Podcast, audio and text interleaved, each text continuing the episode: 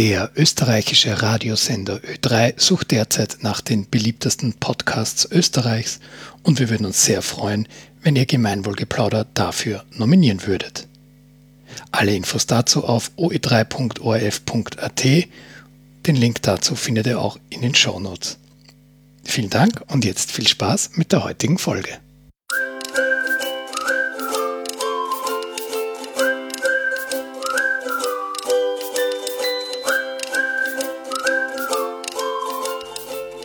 Hallo Fabian.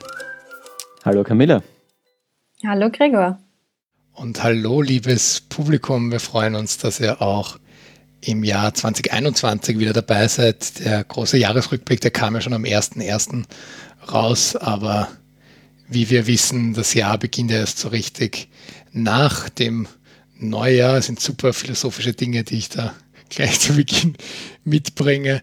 Ja, wir haben viele gehofft, oder? Dass 2021 äh, anders wird als 2020 und irgendwie ist es so so irgendwie auch weitergegangen und das ist auch so ein bisschen heute äh, das Thema. Wir freuen uns nämlich, dass wir Camilla Mittelberger dabei haben, die den ganzen Sommer geforscht hat zu Auswirkungen der Covid-19-Pandemie auf die soziale Infrastruktur in Österreich. Und vieles, was sie da herausgefunden hat, ähm, sind wie gesagt alles Daten aus dem Sommer. Aber wie ich mir diesen Bericht so durchgelesen habe, geändert hat sich nicht viel, oder? Was meinst du, Camilla? Nein, also es wäre natürlich super spannend, wenn wir jetzt noch eine Follow-up-Studie machen könnten, ähm, um zu sehen, was sich geändert hat. Aber was wir so von den NPOs rückmelden, also die Rückmeldungen, die wir bekommen, hat sich nicht, äh, nicht so viel geändert. Ich meine, der, als wir die Forschung gemacht haben im Sommer, ähm, war der NPO vor ganz am Anfang. Das heißt, da haben die Organisationen erst eingereicht zu dem Zeitpunkt. Ähm, das heißt, insofern hat sich ein bisschen was verändert, weil jetzt die ersten ähm, Finanzierungen ausgeschüttet wurden. Und ich glaube, dass das vielen auch äh, geholfen hat. Also was wir so mitkriegen, ähm, ist der NPO-Fonds schon ein, ein, sehr, ein sehr gutes Instrument, um die NGOs zu unterstützen. Ähm, also ich würde sagen, vielleicht hat sich bei einigen die finanzielle Situation ein bisschen, also hat sich das ein bisschen, der Druck sich ein bisschen verringert. Ähm, aber es wäre natürlich super spannend, auch nochmal ein Follow-up zu machen mit Ihnen. Okay, ich glaube, wir gehen jetzt mal den, den Schritt zurück. Genau, Fabian. Genau.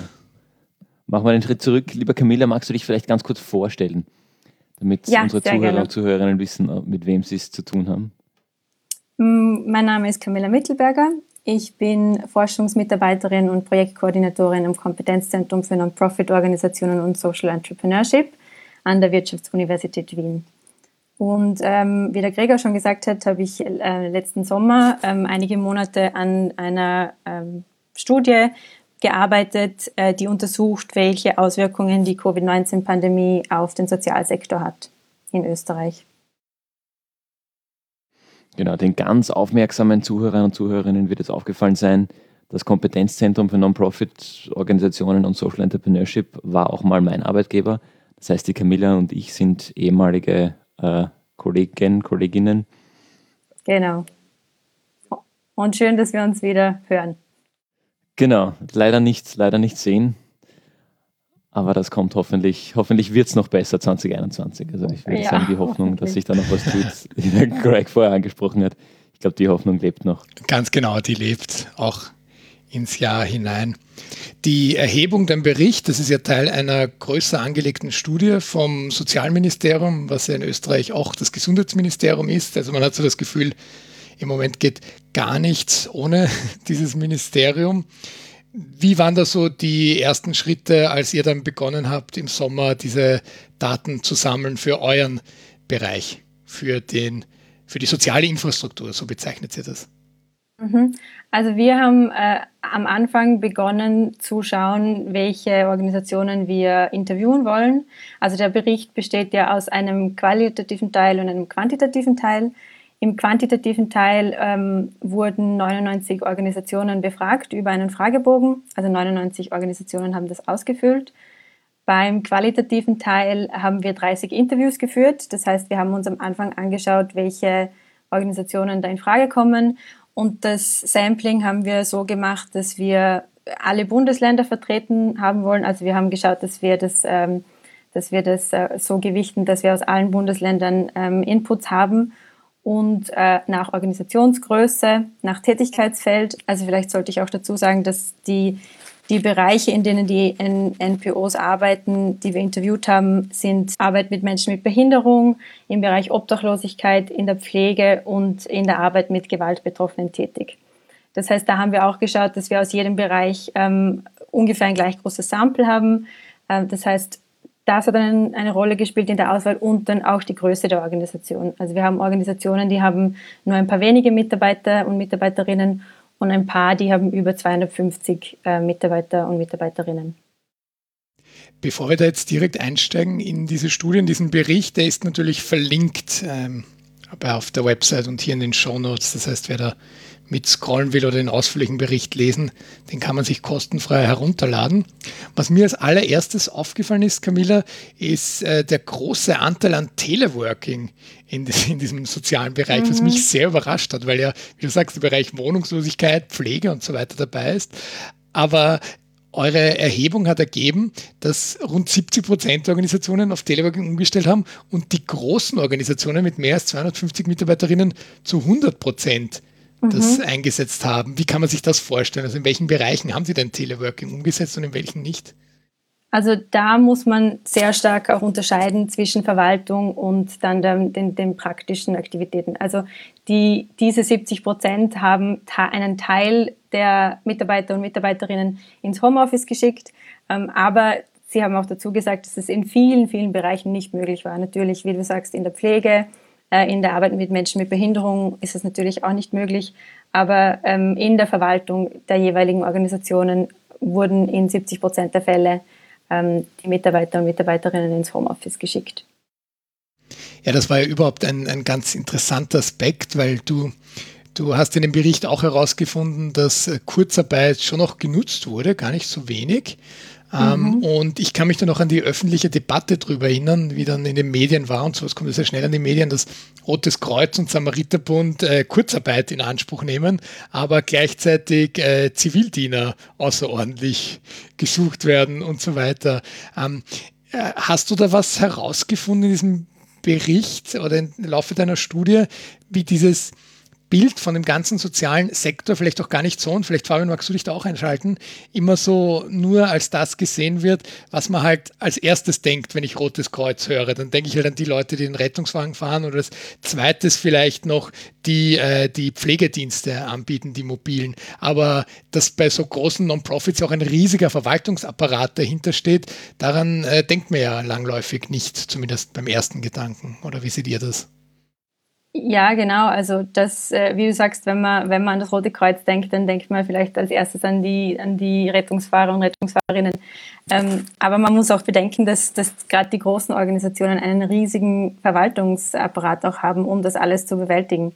Und äh, genau solche Leute oder auch vielleicht beispielsweise Leute, die im Marketing arbeiten oder in, in Bereichen, die nicht so gefragt waren in, in dieser Zeit oder wo einfach, wo es auch nicht möglich war, die Arbeit durchzuführen. Also es, es, ist auch im Bereich Kinder- und Jugendarbeit wurden eben Kindergärten geschlossen. Das heißt, diese Personen ähm, wurden dann teilweise auch in Kurzarbeit geschickt, wenn man sie nicht woanders einsetzen hat können. Das ist nämlich auch ein interessanter Punkt, finde ich, dass viele auch gesagt haben, sie haben Kurzarbeit nicht genutzt, weil sie versucht haben, alle Leute irgendwo einzusetzen, wo gerade der Hut brennt.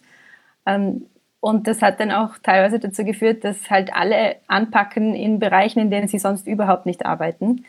Mm, und was da auch als positive Entwicklung beschrieben wurde, aber vielleicht kann man da später auch noch ein bisschen genauer darauf eingehen, was so die positiven äh, äh, Effekte waren von dieser Zeit, dass die Leute, also die Mitarbeiterinnen und Mitarbeiter auch in Bereiche eintauchten, in denen sie sonst nicht sind und sehen, wie ihre Kollegen und Kolleginnen sonst arbeiten.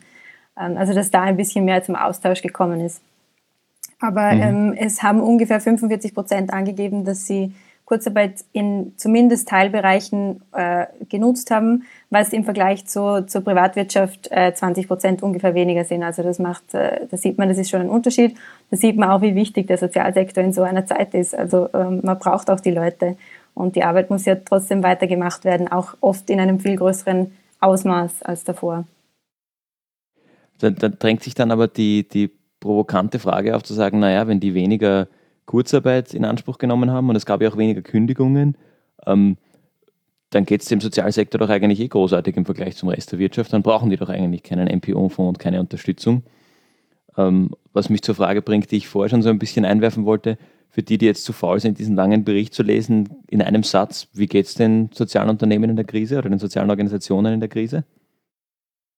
Zum Zeitpunkt der Ende der Studie äh, war die Situation ziemlich prekär für viele. Das kann man schon so sagen. Also es ist es was äh, zu, zu deiner provokanten Frage zurück vielleicht. Also ähm, das eine ist, dass auf viele Organisationen ein extremer Mehraufwand zugekommen ist. Das ist zum, zum einen äh, aus dem Grund, dass Schutzausrüstungen angeschafft äh, werden mussten. Das, das waren zum Teil riesige Ausgaben, gerade im Bereich Pflege, im Bereich äh, in der Arbeit mit Menschen mit Behinderung, wo einfach die, die, die Sicherheitsvorkehrungen extrem hoch äh, waren. Da ist natürlich die Menge an Schutzausrüstungen, die da gebraucht wird, auch riesig. Ähm, dann wurden teilweise auch Tests, also Corona-Tests von den Organisationen selber angeschafft, weil es so schwierig war, ähm, welche zu bekommen. Ähm, und äh, da gab es einige Kostenpunkte, die, die auf die Organisationen zugekommen sind, die, die nicht einkalkuliert waren in keinem Budget. Und dann kommt auch noch dazu, dass viele auch das Angebot ähm, extrem erweitert haben. Ähm, gerade zum Beispiel im Bereich Obdachlosigkeit äh, musste das Angebot erweitert werden auch im, im Bereich Kinder- und Jugendarbeit äh, hat es zwar teilweise Schließungen gegeben mit Kindergärten im ersten Lockdown, ähm, aber es hat auch in der stationären Betreuung von Kindern beisp beispielsweise mussten die Kinder den ganzen Tag betreut werden, weil sie nicht in die Schule gehen konnten. Ähm, und äh, es wurde, es bestand auch extrem viel Bedarf von alleinerziehenden Eltern, ähm, die wo die Betreuungspersonen weggefallen sind, weil nicht Oma und Opa auf die Kinder aufpassen können beispielsweise. Also da hat, haben die, die NPOs einen, einen extremen Mehraufwand äh, gestemmt, ähm, weil die Nachfrage einfach gestiegen ist in dieser Zeit von den Zielgruppen. Mhm. Ja, es budgetiert natürlich niemand oder plant niemand, dass auf einmal eine, eine Pandemie kommt. Genau. Vielleicht wird man die nächsten 30 ja. Jahre mitbedenken das ist ja auch der Punkt der Rücklagen, der, der immer wieder in der Diskussion um den MPO-Fonds, ohne da jetzt vorgreifen zu wollen, immer wieder kommt, dass ja MPOs eigentlich, es ist nicht vorgesehen, dass sie Rücklagen bilden, ähm, was die Finanzierung teilweise umso schwieriger macht äh, und gerade jetzt ihnen natürlich auf den Kopf fällt, weil, weil die Liquidität, und ich glaube, das kommt eh auch in dem Bericht vor, ähm, beschränkt ist, selbst im Vergleich zu einigen Profit-Unternehmen sind halt die, sind die Perioden, in denen man denkt, oder die Rücklagen, die, die man hat, deutlich kleiner. Das heißt, man kann gar nicht so weit voraus planen, was die finanzielle Sicherheit angeht.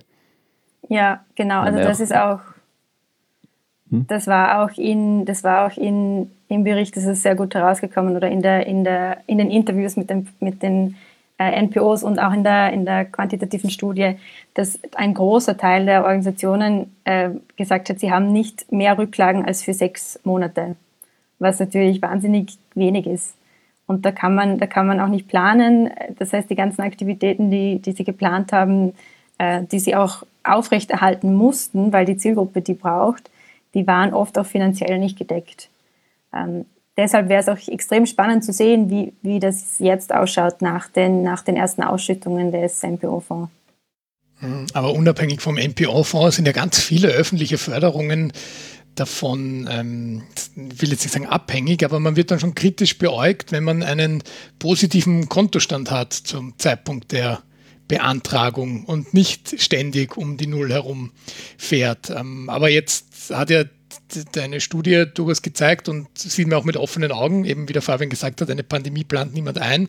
Aber mhm. dann waren zumindest die sechs Monate, ähm, haben zumindest geholfen, dass man nicht gleich den Kopf in den Sand gesteckt hat. Aber hm, wie, wie findet ihr das generell, dass, dass, das immer wieder so schwierig ist? Klar, dass der Begriff Non-Profit heißt, wir dürfen keine Gewinner zielen. Das heißt, am Ende des Jahres sollte eine Null da sein, aber wie gesagt, am Ende des Jahres. Ja, also wie, wie, wie geht man jetzt damit um, wenn dann doch ein bisschen was übrig bleibt und wenn man als Non-Profit über viele Jahrzehnte besteht?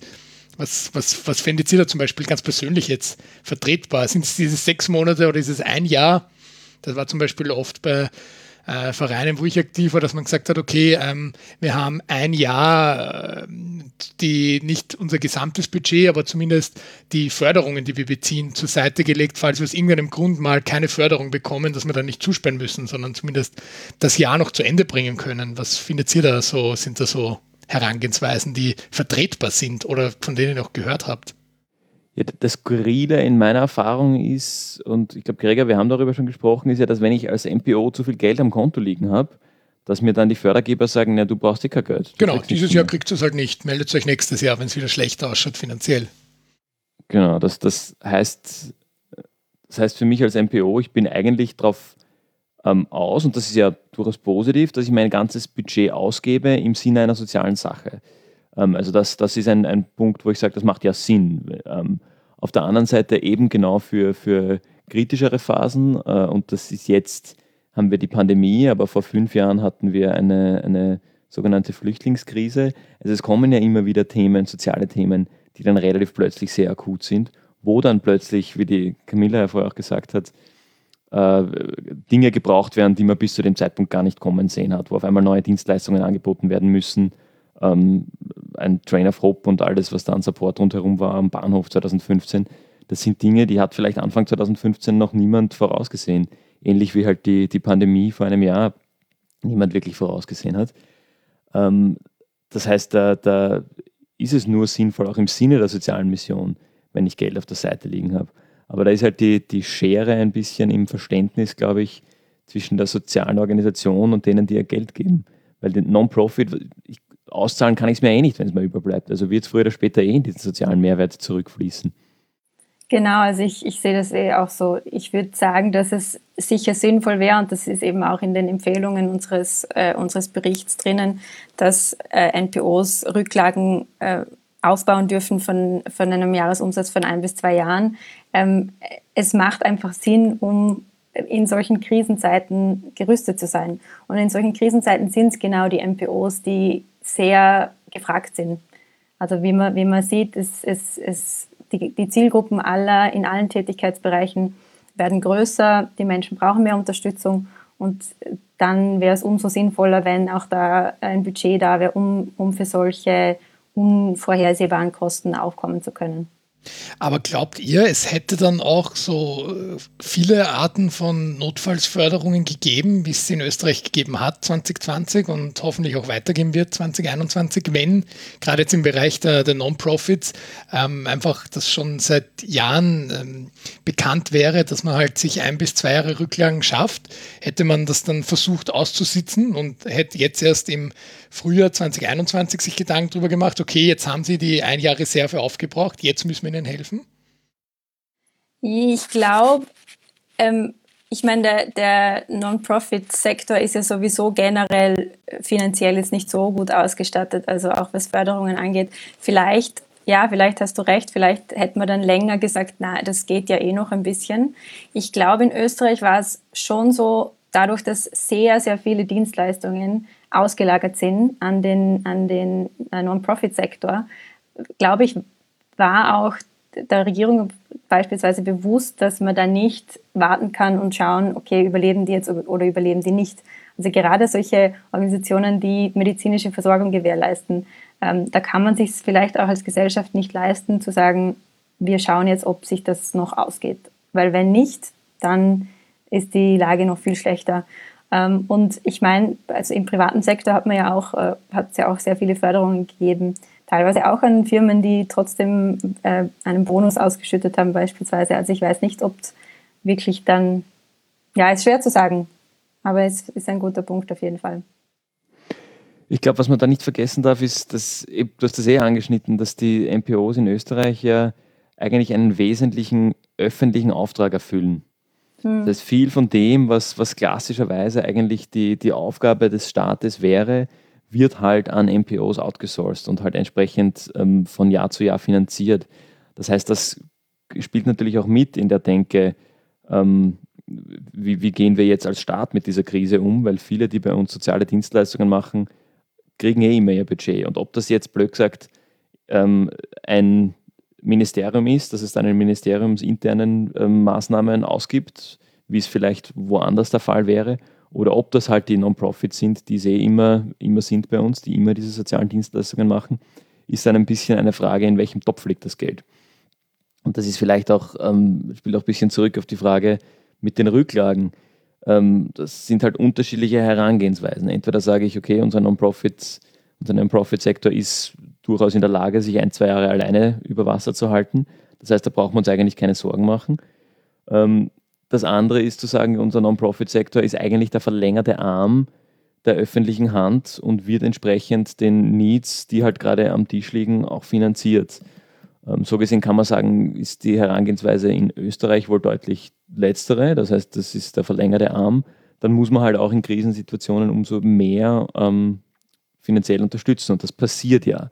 Es ist ja dann wieder eine Debatte, die ja der Gregor und ich auch immer wieder schon geführt haben, ob das wirklich schnell genug passiert und ob das, ob, wie sich da die Ankündigungspolitik mit der Realpolitik versteht.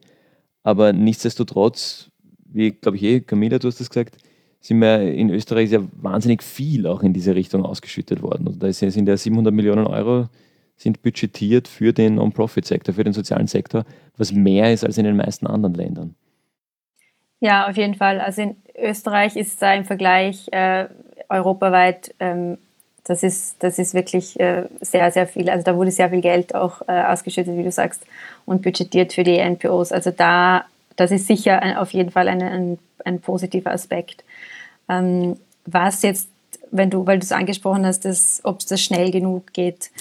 Hm, als wir damals mit den NPOs gesprochen haben, das war im August, da hat, wurde das gerade angekündigt, dass es jetzt diesen NPO-Fonds gibt und dass jetzt da eingereicht werden kann. Und dann haben wir natürlich mit den Organisationen darüber gesprochen, ob sie das planen. Ähm, und da haben wir unterschiedliche Rückmeldungen bekommen. Also was die so als was der erste Eindruck so war von, diesem, von dieser Unterstützungsmaßnahme. Zum Teil, die kleinen Organisationen tun sich natürlich oft einmal ein bisschen schwer, auch wenn es um, also jetzt nicht nur beim MPO war, aber wenn es um Förderungen geht, dass man sich da reinarbeitet, die haben halt dann oft auch nicht den Verwaltungsapparat um sich um solche finanziellen ähm, Zuschüsse zu kümmern. Ähm, aber ich glaube, jetzt rückblickend ist es doch ein recht unkompliziertes. Also gibt natürlich auch ein paar Fälle, wo das schwierig ist und auch ein paar sicher ein paar Sachen, die man verbessern könnte bei diesem Fonds. Aber ähm, im Großen und Ganzen glaube ich schon, dass es vielen sehr, sehr geholfen hat. Ja, ich challenge das ein bisschen. Ähm, ihr schreibt im Bericht, ähm, eh, ich glaube, im, im, in Bezug auf die, auf die Rücklagen und, und das Thema Eigenkapitalquote als Bewertungskriterium für Förderungen, ähm, dass, dass Rücklagen äh, und, und eine höhere Eigenkapitalquote, wenn die akzeptiert würde, ähm, erhöhte Planungssicherheit für Sozialorganisationen geben würde.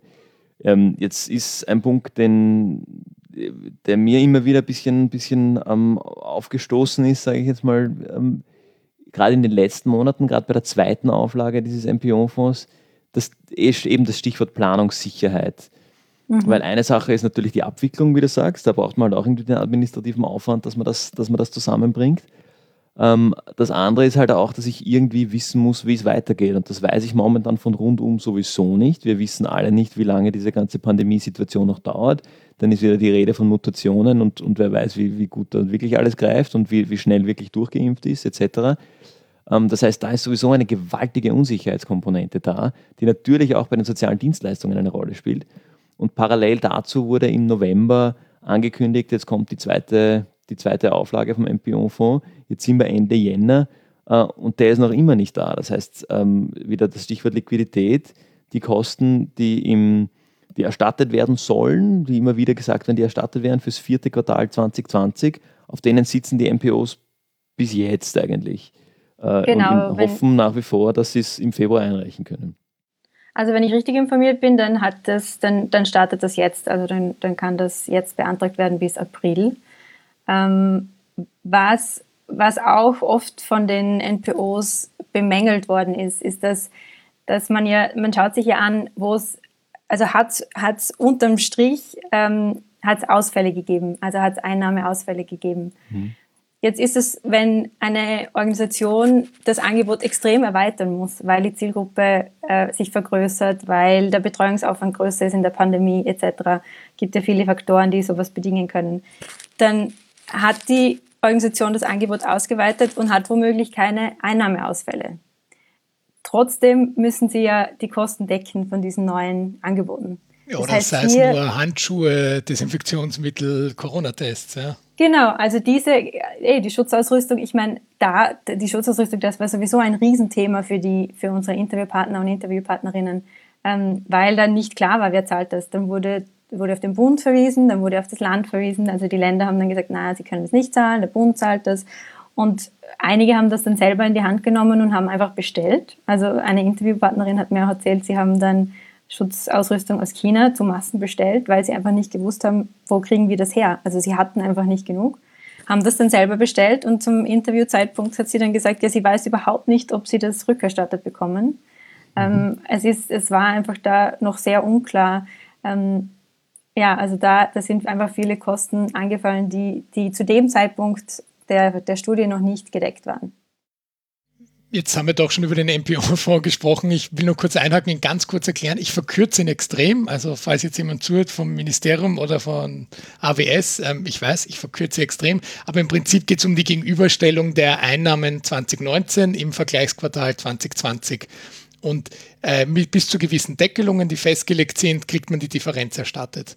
Und jetzt, so wie du gesagt hast, Camilla, ähm, ist es ja ganz interessant, weil viele Non-Profits hatten jetzt kein, de facto keine Einnahmenausfälle, weil ja weiterhin mhm. die Menschen betreut werden müssen oder weiterhin äh, die, die Angebote gestellt werden, Krise hin oder her. Aber sie hatten eben viel höhere Ausgaben. Und ähm, da, ähm, ja, wir haben es jetzt eh schon kurz angesprochen, aber da stelle ich mir die Frage, ähm, inwieweit haben die Non-Profits, mit denen du gesprochen hast, ähm, den MPO-Fonds, so wie damals in der Zeit war ja noch, auch noch angekündigt, das ist jetzt ein bisschen schwierig, aber wie haben die das als geeignetes Instrument bewertet? Oder wäre eine, eine Flat, ich sage mal im Sinne eine, eine Flat Lumpsum, also einfach jeder Non-Profit kriegt eine Summe mhm. X, äh, angebrachter gewesen? Wie, wie siehst du das?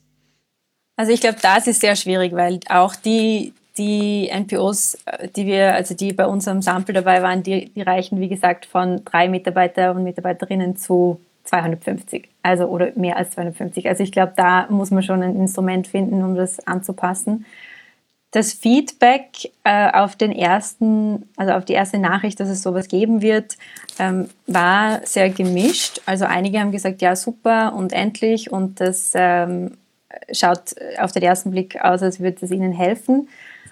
Ähm, was bemängelt wurde, ist, dass, dass es eben ein bisschen spät kam.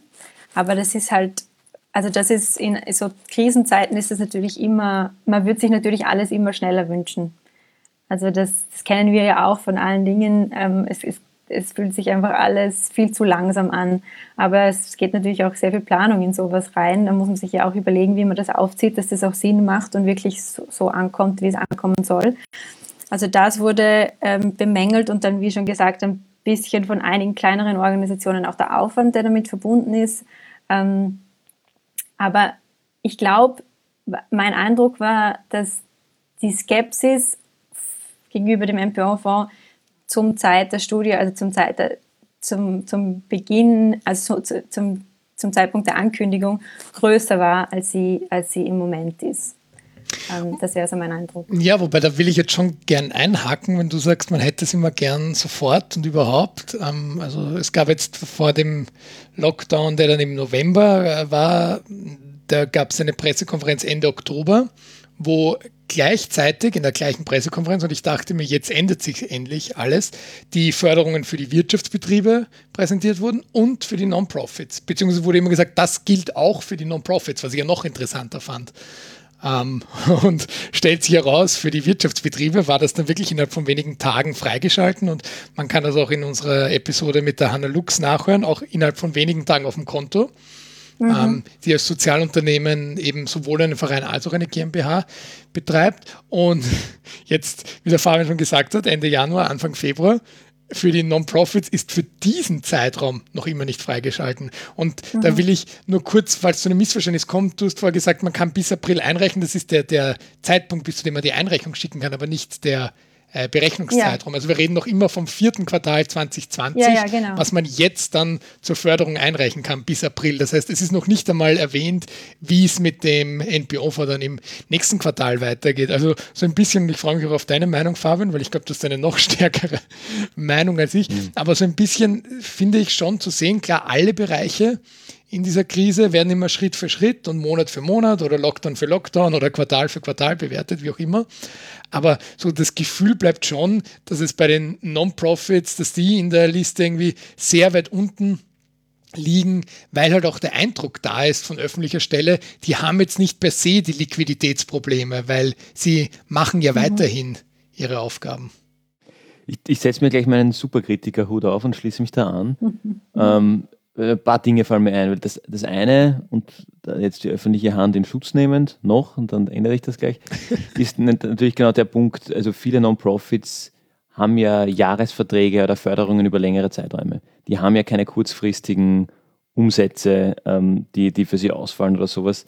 Das heißt, die kriegen ähm, von den Ländern oder vom Bund relativ große Summen, die über ein ganzes Jahr ausgezahlt werden, dafür machen die irgendeine soziale Leistung über das Jahr. Das heißt, so akut, wenn auf einmal im März ein Lockdown ist, betroffen sind sie vielleicht nicht unbedingt, was, die, was den Cashflow angeht.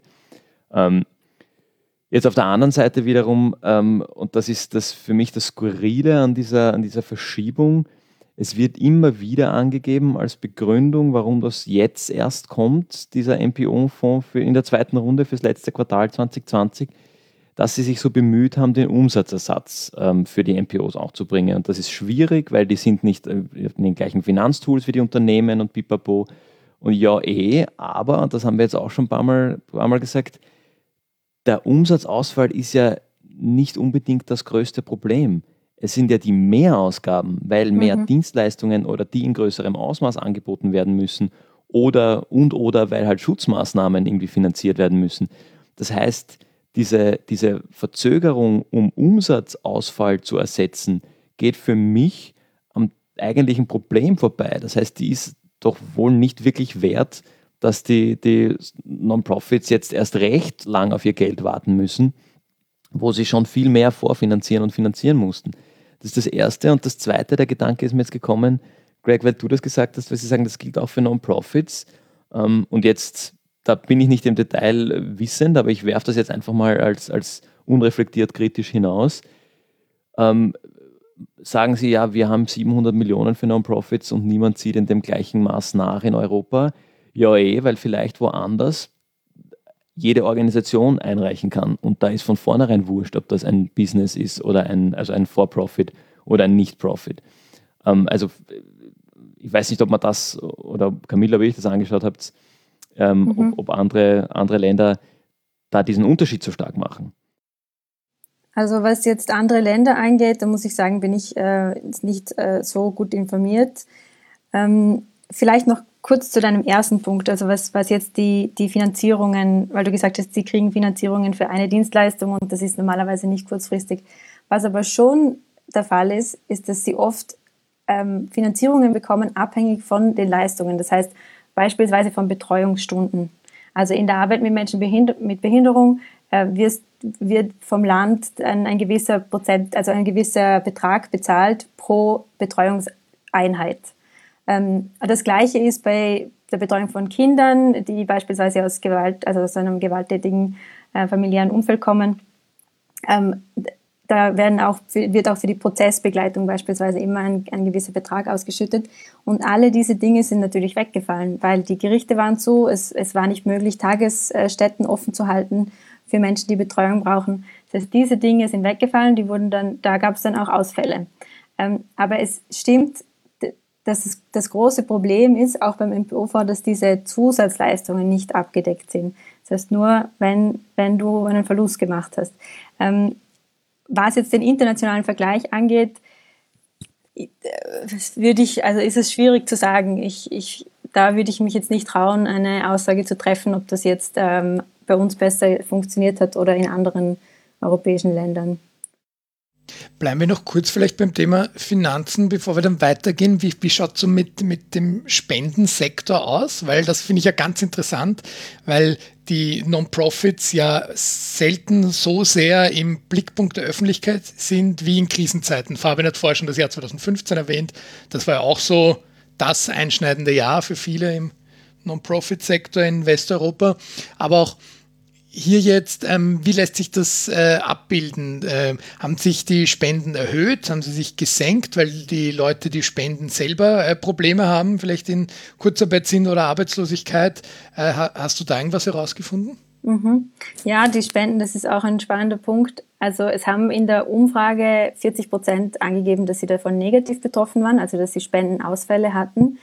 Äh, interessanterweise ist es zum Beispiel äh, in in Bereichen so, wo die Organisationen sehr stark auf ältere Personen, also die Zielgruppe, die Spenderinnen Zielgruppe ältere Personen sind, weil ganz banal die Person nicht mehr zur Bank gehen kann und einen Erlagschein einzahlen kann. Also solche Dinge sind komplett, komplett weggefallen. Das zweite ist das Face-to-Face-Fundraising. Äh, das natürlich komplett, äh, das, das hat ja, also das ist komplett äh, liegen geblieben. Das heißt, da hat es sehr, sehr stark, ist es davon abgehangen, wie, ähm, wie die Spenden generiert werden. Also ob das eben face-to-face -face passiert oder über Online, ähm, Online-Kampagnen beispielsweise. Solche Sachen haben gut funktioniert. Also es, es haben auch viele angegeben, also mehr als die Hälfte, dass sie nicht betroffen waren von diesen Ausfällen. Es sind aber auch nicht, das muss man auch bedenken, nicht alle Organisationen auf Spenden angewiesen. Und es haben auch manche berichtet, also beispielsweise in der Kinder- und Jugendarbeit, dass es auch positive Auswirkungen gegeben hat. Also sie haben mehr Spenden bekommen als davor. Also da ist, man muss sich das sehr differenziert anschauen. Es hängt sehr davon ab, wie die Spenden, die Spenden eingeworben werden und in welchem Bereich ähm, die Organisationen tätig sind. Mhm. Also eine klassische Es kommt drauf an Antwort. Genau, es kommt drauf an. Es kommt, es kommt wirklich sehr drauf an. Ähm, äh, unterm Strich glaube ich, äh, das müsste man sich wahrscheinlich jetzt, das, da müsste man sich die Daten, die müsste man, das muss erhoben werden. Aber zu dem Zeitpunkt äh, war es wirklich, es kommt auf den Bereich an und es kommt auf die Art des Spendenfundraisings an das Thema mit den älteren äh, Menschen, das äh, ist ja auch noch auf einer anderen Stelle auf, nämlich wenn es ums Thema Freiwilligkeit geht, dass ja auch da die die Organisationen überproportional stark betroffen waren, je älter ihre Zielgruppe an Freiwilligen sind. Ja. Und das Beispiel, das ich dann immer bringe, ist die, die äh, ältere pensionierte Person, die mit einem Tier vom Tierheimgasse geht, aber das ist in ganz vielen Bereichen, dass Menschen, die, äh, wenn sie nicht mehr arbeitstätig sind, dann ihre, ihre Freizeit sehr gerne auch dem Ehrenamt widmen. Ja, also die Freiwilligenarbeit war sehr, sehr stark betroffen. Also das war auch neben der personellen Situation und der Finanzierung auch einer der Bereiche, wo, wo auch angegeben wurde, dass es sehr große Auswirkungen gegeben hat. Ähm, da haben auch 75 Prozent circa gesagt, dass sie stark betroffen waren. Wie du sagst, Gregor, es liegt einfach daran, dass die älteren Personen, also die Freiwilligen, oft äh, zur Risikogruppe gehören. Dann war es natürlich oft einfach nicht erlaubt, dass die vor Ort arbeiten. Das musste dann kompensiert werden mit Personal. Dann war unterm Strich Personalmangel. Ähm, also da hat das, das zieht sich natürlich durch die ganze Arbeit durch, wenn die Freiwilligen ausfallen. Weil gerade große Organisationen wie zum Beispiel das Rote Kreuz oder die Caritas, da arbeiten einfach sehr, sehr, sehr viele Personen ähm, freiwillig mit. Und das hat natürlich in dieser Zeit nicht stattfinden können. Das spielt ja auch zusammen und ich glaube, Gregor, du hast das ganz am Anfang gesagt, mit dem Digitalisierungsschub, der, der bei den Non-Profits äh, passiert ist. Einen gewissen Teil kann man damit natürlich abfangen von den Ausfällen, aber sowas wie die alten Leute, die auf die Bank gehen, spenden, die bringst du auch mit einem Digitalisierungshype nicht dazu, dass sie auf einmal ein E-Banking benutzen, weil die erreichst du ja gar nicht. Also insofern ist das vielleicht auch, ähm, lehne ich mich wieder ein aus dem Fenster, aber wieder eine These, weist das ja vielleicht auch auf die, auf die großen Herausforderungen der Zukunft hin, weil ähm, die, diejenigen, die jetzt noch ähm, analog spenden, ähm, sind eine, bös gesagt, eine aussterbende ähm, Gruppe, die, von denen die MPOs doch ein Stück weit oder einige wahrscheinlich ein Stück weit abhängen, sage ich jetzt mal. Ähm, das heißt, es ist vielleicht dieser, dieser Innovationsschub, der notwendigerweise jetzt passiert, der Krise wegen, eh etwas, was passieren hätte müssen, früher oder später. Das heißt, kann man vielleicht auch sagen, ähm, dass diese, diese Krise ähm, mittel- bis langfristig durchaus positive Auswirkungen hat, weil sie Probleme vorwegnimmt in einer Phase, wo eh alle Probleme haben, äh, damit man sich damit nachher nicht mehr befassen muss. Ja, ähm, ich würde sagen, also gerade was Digitalisierung angeht, haben sehr, sehr viele Organisationen berichtet, dass da einen wahnsinnigen Schub gegeben hat, der davor, also es war ihnen schon bewusst, dass das kommt und dass es auch passieren muss. Gerade, wie du sagst, ähm, die Personen, die mit der Lagschein einzahlen, die, das, die, die sterben, also es klingt hart, aber die sterben halt aus. In ein paar Jahren wird das niemand mehr machen. Und ähm, sie wussten, dass dieser Digitalisierungsschub kommen muss. Nur ist es immer so eine Sache in so in, in NPOs, wenn man, es funktioniert ja auch alles so und man hat seine Arbeitsweise und ähm, ja, es, es, es ist diese, dieser Zwang war nicht unbedingt da und der ist mit der Pandemie war der auf einmal da. Und die haben sich natürlich, also das hat, das hat innerhalb von kürzester Zeit, das hat sich so beschleunigt, also dass viele das auch als positiv beschrieben haben. Sie haben gesagt, man hat uns gezwungen, dass wir, also dass wir da in der, im Bereich Digitalisierung was tun und unsere Arbeit ähm, in diesem Bereich umstellen. Die Frage ist jetzt, und das finde ich selber auch extrem spannend, wie nachhaltig diese Umstellungen wirklich sein werden. Ich glaube, ich meine, das wird man erst sehen nach der Pandemie. Also ich hoffe, es gibt einen danach. Ähm, und dass, äh, ja, dass, dass es dann wie, wie, wie nachhaltig waren diese Entwicklungen? Geht man dann wieder zurück? Also ich kann mir nicht vorstellen, dass es wieder ganz zurückgeht zum, zum alten ähm, Status quo, aber ich bin mir auch nicht ganz, ganz sicher, ob das überall dann so bleiben wird. Es ist zum Beispiel ein, ein schönes Beispiel, finde ich, ähm, war das Betreuungs, also Betreuung über, über digitale Kanäle, also sei das Telefonberatung oder ähm, Videochats, also Video, ähm, Videotelefonie, solche Dinge. Das wurde, das, das konnte man davor, also vor der Pandemie, nicht als Betreuungsleistung abrechnen. Ähm, also auch Telefonate waren, das war oft schwierig. Und da auf einmal war das möglich, dass man sagt, okay, ich habe jetzt eine Stunde mit dieser Person ähm, über WhatsApp Videotelefonie gemacht, weil die was von mir braucht und es geht um Betreuung von Menschen, die jetzt äh, in, zu Hause leben und, und äh, das auch Schwierigkeiten mit sich bringt. Und das wurde dann, das kann man dann auf einmal abrechnen. Also das ist auf jeden Fall auch für die Organisationen war das ein, ein, eine positive Entwicklung, dass da eine Flexibilität auf einmal da war, die davor nicht da war. Die Frage ist, ob das so bleibt. Also die Frage ist, kann man das dann danach immer noch so machen, immer noch so abrechnen oder ist es dann wieder schwieriger? Ähm, also ich glaube, das ist ein sehr, sehr spannender Punkt und ich ja, ich bin sehr gespannt, wie sich das entwickelt. Aber generell auf jeden Fall, also Digitalisierung war auf jeden Fall eine positive Entwicklung in vielen Bereichen. Es ist natürlich auch nicht in allen Bereichen möglich. Ähm, also wir haben gesehen, dass vor allem im Bereich Obdachlosigkeit Digitalisierung fast gar nicht stattgefunden hat, was natürlich auch an der Zielgruppe liegt und der, der also vorstellen, dass man da nicht sehr gut äh, digitalisieren kann. Aber vor allem im Bereich Kinder- und Jugendarbeit und auch in der Pflege ähm, hat es da schon einen, einen sogenannten Digitalisierungsschub gegeben, auf jeden Fall. Ja, kommen wir vielleicht zu den softeren Faktoren, die du herausfinden konntest, äh, wahrscheinlich dann eher in den qualitativen Befragungen. Äh, wie schaut es denn generell so mit dem Team Spirit aus, ähm, der Krisenfestigkeit? Was hast du da so herausfinden können? Also zum Zeitpunkt der Interviews haben wir von vielen von vielen Vertreterinnen und Vertretern gehört, dass die Organisation erschöpft ist. Also das war oft ein, ein, eine Rückmeldung, dass sie einfach sagen, sie sind am Limit. Sie sind, also die, dadurch, dass personell so viel umgestellt werden musste. Also zum einen haben sie natürlich schauen müssen, dass in der Betreuung, dass sie einzelne Teams haben, die nicht miteinander in Kontakt treten, weil wenn jetzt ein Patient, eine Patientin positiv ist oder auch eine Mitarbeiterin, dann fällt natürlich das komplette Team aus für ein paar Tage. Das heißt, da musst du ein Team haben, das einspringen kann. Also der personelle Aufwand war einfach sehr, sehr, sehr viel höher. Ähm, viele waren auch öfter auf Bereitschaft aus diesen Gründen.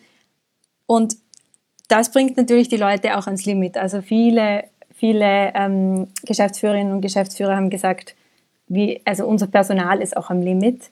Ähm, aber was immer sehr positiv beschrieben wurde, ist eben der Teamzusammenhalt, wie du gesagt hast, Gregor. Also die, die, die, die Idee, wir packen jetzt an, wir schaffen das zusammen, ähm, wir kriegen das hin und wir müssen da jetzt für unsere Zielgruppe, das war auch immer die Rückmeldung, wir haben halt nicht, also wir mussten halt unsere Zielgruppe weiter betreuen. Es war keine Option zu sagen, na, wir können das jetzt nicht machen und es tut uns leid. Also das war immer, immer diese, diese, diese Motivation, die es für die Teams gegeben hat und da wurde oft berichtet, dass es sehr, sehr förderlich war, auch für den Team Spirit, für die Zusammenarbeit. Auch solche Beispiele, wie ich am Anfang genannt habe, dass die Leute in unterschiedliche Teams gesprungen sind, in denen sie normalerweise nicht arbeiten, dass es da mehr Austausch gibt, dass man dann mal sieht, ah, meine Kollegin, die arbeitet so und das ist ja echt eigentlich ziemlich kompliziert und anstrengend und ich verstehe jetzt viel besser, wieso das manchmal vielleicht da irgendwie, wieso die Schwierigkeiten auftreten, so wie sie sind. Und äh, da gab es immer viel mehr Austausch, sicher nicht in allen Organisationen. Das hängt natürlich auch von der Größe ab, aber ähm, das war auf jeden Fall eine Rückmeldung, die als positiv, also eine positive Entwicklung, dass, dass das Team da sehr stark zusammengehalten hat. Auch da bin ich gespannt zu sehen, wie nachhaltig das bleibt. Genau, das ist, das ist immer die große Frage. Solange der Druck da ist, ist auch die, die Schmerztoleranz höher. Aber wenn dann wieder kein Druck da ist, kommen vielleicht gewisse Konflikte wieder an die Oberfläche, die man jetzt unterdrücken konnte. Ja, man muss auch sagen, also man muss auch sagen, dass das kann man ja auch nicht langfristig durchziehen. Also man kann auch, wie du sagst, anpacken, am Limit arbeiten, ständig Stress, das kann man ein paar Monate, das kann man vielleicht auch ein Jahr machen, aber irgendwann geht natürlich allen die Luft aus. Ja, ich kann aus meiner Erfahrung berichten, dass, äh, aber natürlich, das ist, haben wir schon im Jahresrückblick auch besprochen, dass der, der, der erste Lockdown und der Beginn der Pandemie schon nochmal anders zu betrachten ist als an den ja. ganzen längerfristigen. Aber da waren so viele spontan einberufene äh, Videokonferenzen in diesen Tagen um den 15. März herum mit Freiwilligen, die ähm, alle dann plötzlich, weil da waren ja wirklich alle in dieser ersten Woche oder fast alle ähm, mehr zu Hause und dann sich zusammengeschalten und Freiwillige, die dann überlegt haben, was können sie jetzt machen, wie können sie das Angebot des Vereins ähm, in, in, umbauen oder eben gerade auch Thema Digitalisierung, klar. Also allein, dass plötzlich alle sich da auf ein Tool geeinigt hatten, sich zusammengeschalten hatten, auch viel aktiver waren in Tools, die schon lange implementiert waren. Also das kann ich auf jeden Fall berichten, dass das in dem einen Verein, äh, wo ich zu der Zeit äh, aktiv war, ähm, extrem der Fall war. Also auch sowas. Und das äh, finde ich, zeigt eigentlich beides, sowohl diesen Digitalisierungsschub als auch eben den erhöhten Team Spirit im Sinne von Zusammenhalten. Und da kann ich schon auch berichten, dass ähm, wie wir dann eine, eine äh, Jahresklausur gemacht haben, da kommen wir vielleicht noch zu einem anderen Thema, Jahresklausur bei vielen Vereinen, gerade im Bereich ähm, Kunst, Kultur, aber auch Sport, Kinder und Jugend ist ja, fängt ja das Jahr eigentlich im Herbst an mit dem Schuljahr. Äh, als wir da im September die Jahresklausur hatten, alle extrem motiviert waren zu sagen, okay, ähm, was nehmen wir als Learnings mit aus diesem ersten Lockdown, aber und da ähm, äh, danke ich auch da dem Team, wo ich da teil sein darf, weil das war sehr reif und reflektiert. Alle auch gesagt haben, wie bereiten wir uns auf einen nächsten Lockdown vor? Wo ich ja in der Privatwirtschaft, glaube ich, viele im September, wenn man die gefragt hat, gesagt haben, wir bereiten uns auf keinen nächsten Lockdown vor, weil die Politik mhm. hat gesagt, es wird keinen mehr geben, weil das wird die Wirtschaft nicht nochmal überleben. Ähm, ja, das so ähm, äh, meine Erfahrungen in dem Bereich. Ähm, wie, wie ist das, das, das generell so? Jetzt werden wir vielleicht dann doch nochmal kurz auf die Förderinstrumente kommen, die Perioden, in denen äh, Non-Profits agieren, eben Kunst, Kultur, Sport, Kinder, Jugend, viel eben an das Schuljahr gebunden.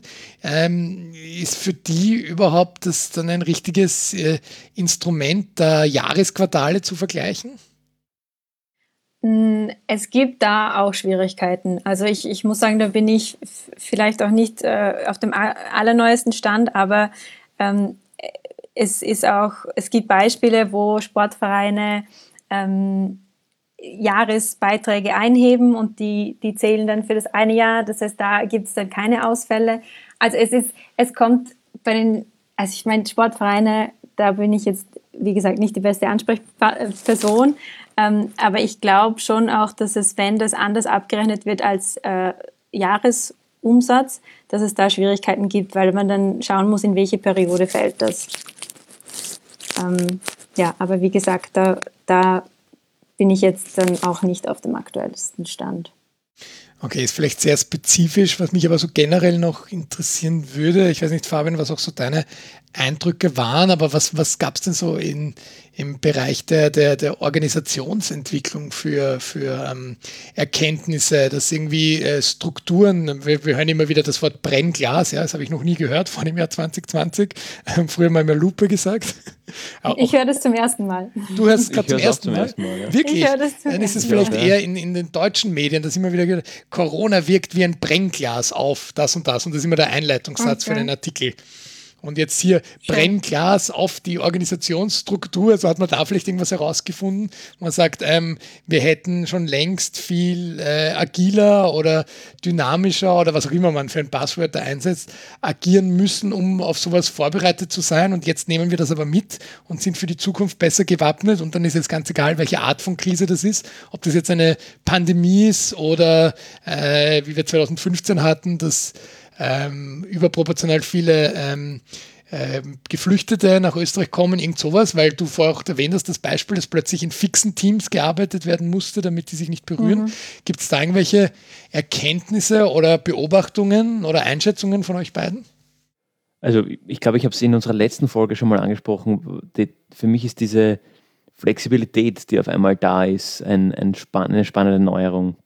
Und das zieht sich für mich durch alle äh, durch alle Ebenen. Also sei das in der eigenen Organisation, im Team, wenn man sagt, gut, schauen wir mal, dass wir das irgendwie zusammenbringen, jetzt auf einmal virtuell das gleiche Format zu fahren, das wir bis letzte Woche noch äh, in, in Person miteinander gemacht haben, ähm, aber eben auch auf politischer Ebene. Ähm, und da haben wir sicher schon drüber gesprochen, glaube ich, in der letzten oder vorletzten Folge, dass auf einmal sich wirklich die Politik hinstellt und sagt, so, wir sperren jetzt zu ab 16. März. Äh, und da schauen wir dann, wie das weitergeht. Und eigentlich hat keiner wirklich eine Ahnung. Äh, und nachher stellt sich heraus, das eine oder andere war vielleicht verfassungswidrig oder ging hier und da nicht zusammen. Aber es wird einfach mal gemacht. Also in, in unserem, in unserem Buzzword Duocracy passt da viel mehr rein. Äh, und ich, das ist eine Beobachtung, die ich, die ich ganz stark in allen Organisationen, wo ich unterwegs bin und war in diesem letzten Jahr gemacht habe.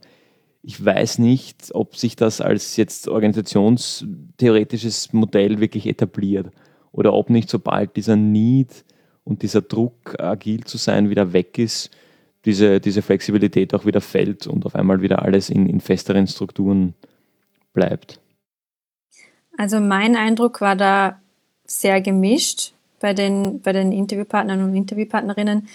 Ähm, einige haben mir schon erzählt, dass, dass sie sehr, also sehr viel Energie jetzt auch reinstecken in Organisationsentwicklung und schauen, was, was haben wir gelernt, wo können wir strukturelle Veränderungen ähm, einleiten, die uns auch krisenfester machen. Also da hat es teilweise wirklich auch sehr viele Bemühungen gegeben, dass man sich anschaut, wie arbeiten wir, ist das sinnvoll, kann man da, gibt es da nicht vielleicht ähm, effektivere Maßnahmen? Äh, eh, Fabian, du hast es erwähnt, Flexibilität, natürlich, das, das ist ein Riesenfaktor. Also man muss einfach schnell auf die Umstände die sich auch sehr schnell ändern, ähm, teilweise reagieren. Also ich, ich glaube, da ist, ist auch sehr viel passiert in den Organisationen, aber äh, es ist natürlich wie bei der Digitalisierung auch die Frage, wie nachhaltig das ist. Und ich glaube, es ist eine Chance für viele Organisationen auf jeden Fall, ähm, dass man sich anschaut, okay, das haben wir vielleicht bis jetzt nicht so gut geschafft, gibt es da andere Möglichkeiten. Ähm, es ist auch spannend, dass gewisse Dinge, gewisse Prozesse extrem beschleunigt wurden durch die, die Pandemie. Also ein Interviewpartner hat mir berichtet, dass sie normalerweise, also sie haben dann ein Projekt umgesetzt, das äh, die Zielgruppe zusätzlich unterstützen sollte in der Pandemie und sie haben gesagt, sie haben das, das hätte normalerweise ein Jahr gebraucht, bis das überall durch alle Gremien, durch alle Instanzen durch gewesen wäre.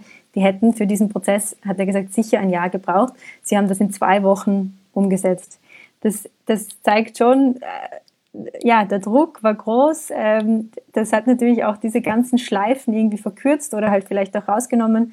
Und äh, da gab es dann auch mehr Freiheit. Dann hat man gesagt, ähm, ja, macht's das. Also probiert's. Also auch in, im Bereich äh, der Arbeit mit Menschen mit Behinderung haben, haben mir Interviewpartnerinnen berichtet, dass sie teilweise, dass die Mitarbeiterinnen neue Ideen hatten, wie sie die Zielgruppe erreichen. Sie haben ihnen Rezepte geschickt, sie haben ihnen WhatsApp, also WhatsApp-Calls gemacht, um mit ihnen zu kochen, weil die Personen das eigentlich normalerweise nicht selber machen.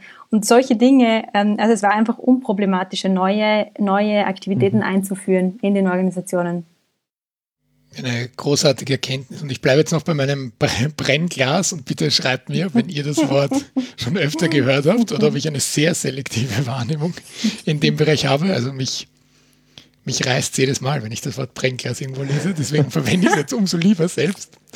Ähm, das, das, das Brennglas hat ja auch gewirkt und wir bleiben ja alle grundoptimistisch und irgendwie habe ich auch das Gefühl, dass im Non-Profit-Sektor das schon überproportional vertreten ist. Die, der Grundoptimismus trotz Krisensituation und da hat sich ja schon gezeigt, dass die ja. Wertschätzung einfach gestiegen ist für die Arbeit, die geleistet wird, ähm, sei das jetzt von Seiten der Öffentlichkeit, sei das von Seiten von FördergeberInnen, aber auch einfach, dass ein, auch ein Verständnis plötzlich da ist für die Arbeit an sich, warum es überhaupt wichtig ist, was da gemacht wird und wie Zielgruppen ähm, auch wieder durch dieses Brennglas plötzlich Dinge aufgezeigt werden, die eh schon seit vielen Jahren so sind. Aber jetzt macht man sich plötzlich Gedanken drüber, Thema äh, Wohnungslosigkeit oder häusliche Gewalt oder sowas, weil jetzt einfach die Situation sich geändert hat. Und ich glaube, da kann man zumindest den, den Funken Hoffnung mitnehmen, dass das nach dieser Krise ähm, dann auch wieder einige Zeit so bleibt, dass das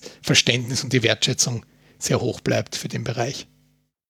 Ich wäre, ich, ich bin mir da leider nicht so sicher, ob das, ob das so sein wird. Ähm, ich bin da eher ein bisschen pessimistisch vielleicht. Ich, ich habe das Gefühl, gerade bei solchen Dingen wie dieser Corona-Pflege, also dieser Corona-Bonus, das waren ja nur, ich glaube, 500 Euro oder ein paar hundert Euro, die das Pflegepersonal bekommen hat. Und das war halt eine Einmalzahlung. Und man hat davor ja, also es wurde ja oft gesagt, jetzt bekommen die Mitarbeiterinnen und Mitarbeiter im Supermarkt, bekommen jetzt einen Bonus, weil die sind so super und wir brauchen die so unbedingt. Und auch dieses Klatschen da um 20 Uhr oder wann das war, das hat halt, ich glaube, das ist einmal passiert und dann haben halt vielleicht noch fünf Leute irgendwo in einer Straße rausgeklatscht, wenn überhaupt. Also ich, ich, ich, hab, ich hatte schon, ich, mein Eindruck war schon, dass das so ein kurzfristiges so, oh mein Gott, ja, wir, wir, wir hängen so von, von ihnen ab. Und dann hat sich das aber schon auch sehr schnell wieder verlaufen, meiner Meinung nach. Also ich, ich glaube, dass, äh, das war auch die Rückmeldung der, der, der NPOs, dass natürlich die Wertschätzung war für eine kurze Zeit sehr hoch. Und das hat aber dann auch sehr schnell wieder abgenommen, leider. Ich, ich glaube, ich muss mich da anschließen. Also ich, da ist der soziale Sektor ein bisschen wie die IT-Abteilung in, in Unternehmen wenn man jetzt nicht von der Krise spricht. Ähm, weil so lange, bis ich, bis ich ein Problem habe, wusste ich gar nicht, dass die IT-Abteilung existiert. Und wenn ich ein Problem habe, dann hat sie mein Problem sofort zu lösen, sonst bin ich stinksauer. Äh, mhm. Und ich sehe da ein bisschen in der Rolle auch äh, normalerweise auch den, den Sozialsektor. Also solange ich keine pflegebedürftige Angehörige oder keinen pflegebedürftigen Angehörigen habe, ist das Thema für mich überhaupt nicht präsent. Das interessiert mich überhaupt nicht. Und auf einmal habe ich das, das Thema und, und will aber natürlich, dass ich ganz vorne angereiht werde und sofort, sofort äh, bedient werde und bin in erster Linie mal grantig, wenn das nicht funktioniert. Also ich glaube, da ist die, diese Krise ein, ein Moment, ähm, äh, ein, ein, ein, momentaner kurzer Lichtblick, wo das vielleicht ein bisschen mehr gewertschätzt wird. Übrigens ähm, auch die IT, weil auf einmal alles auf digital umgestellt wird äh, und das vielleicht ein bisschen mehr gesehen wird. Aber ich sehe das auch so. Ich glaube nicht, dass das, dass das langfristig bleibt, weil sobald diese, dieser Druck und diese soziale Bewusstheit wieder verschwindet, vergesse ich auch wieder, dass ja eigentlich unser Pflegepersonal extrem äh, unterbezahlt und überarbeitet ist. Und auch wenn die Zielgruppe größer wird, dann äh, tun sich die NPOs auch schwerer, diesen Bedarf abzudecken. Und die Zielgruppe wird, die wächst in allen Bereichen ähm, durch die Pandemie. Also ich glaube, auch da wird es dann eher so sein, dass man dann sagt, ah, und jetzt geht das eh alles wieder so langsam und das ist eh wieder nicht genug, also tun jetzt wieder nicht genug, aber es wächst einfach die Zielgruppe. Also es ist da, ähm, ich glaube, ja, ich glaube, das ist auch ein, ein, Punkt, wo, wo diese Zufriedenheit dann schnell auch wieder weg ist oder diese, diese, diese Wertschätzung. Okay, ich bemerke schon, ihr gönnt mir die optimistische Note zum Ende hin äh, nicht. Es bleibt herausfordernd. Ich glaube, darauf können wir uns einigen und dann ähm, kann man am Ende dieser Herausforderung dann umso gestärkter rausgehen. Ich glaube, darauf können wir uns einigen. ja, da, darauf einigen wir uns. Okay, dann kommen wir zu den Empfehlungen. Fabian, was hast du mitgebracht? Ich habe heute ein Buch mitgebracht und ähm, das passt ganz gut, weil das ein, ein, ähm, ein optimistischeres Buch ist. Und zwar kommt das aus, aus ähm, vor der Pandemie, aus der, der Zeit. Äh, ist eh recht, recht bekannt. Ich habe extra nachgeschaut, ob ich es nicht schon mal empfohlen habe, aber ich habe es noch nicht empfohlen.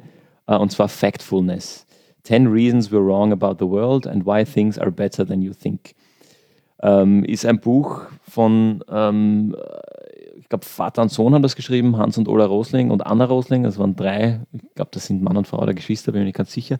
Jedenfalls geht es da darum, dass sie in diesem Buch aufzeigen, wie pessimistisch wir eigentlich sind und wie pessimistisch wir die Welt wahrnehmen, unter anderem durch die mediale Berichterstattung. Und ähm, ich habe auch eine Keynote von, von äh, Ola Rosling mal gesehen, wo er, ähm, und das ist ein bisschen der Aufhänger auch von dem Buch, sie stellen immer wieder ähm, einem Haufen ähm, gebildeter Leute ein paar Fragen zur Welt. Wie entwickelt sich die, die äh, Lebenserwartung, wie viele ähm, Mädels im Alter von neun Jahren haben jetzt gerade eine gute Schulausbildung. Äh, und dann gibt es immer drei Antwortmöglichkeiten und in der Regel sind die meisten dieser gebildeten Menschen beantworten das dann mit der negativstmöglichen Antwort. Äh, und zwar mit Abstand die Mehrheit und sie stellen dem dann gegenüber, dass sie die gleichen Fragen auch einer Gruppe Schimpansen gestellt haben die dann ähm, den roten, den grünen oder den blauen Knopf drücken konnten. Und die haben halt ungefähr statistisch jede Frage mit einem Drittel rot, eine, ein Drittel grün und ein Drittel blau beantwortet. Das heißt, seine Argumentation ist Schimpansen, die von nichts eine Ahnung haben, die das alles nicht mitbekommen äh, und willkürlich Fragen beantworten, liegen richtiger als wir in unserem gebildeten ähm, Westen. Und äh, rollt dann alle diese Argumente eigentlich in die andere Richtung auf und sagt, die Welt wird besser und äh, die Welt wird immer gesünder, die Welt wird die Armut wird immer weniger und klar gibt es immer noch ein paar äh, oder genug Fälle, wo, wo man arbeiten kann, aber im Großen und Ganzen wird die Welt immer besser. Und ist gerade, finde ich, in, in einer Zeit wie dieser ein ganz gutes Buch, wenn man mal auch gute Nachrichten braucht, weil das auch Zahlen sind und, und Entwicklungen, die Pandemie unabhängig durchaus gültig sind. Ähm, Genau, also für, für ein bisschen positive, gut erzählt, gut dargestellt und ein bisschen positiveren Blick auf die Welt. Genau. Äh, Gregor, was hast du uns mitgebracht?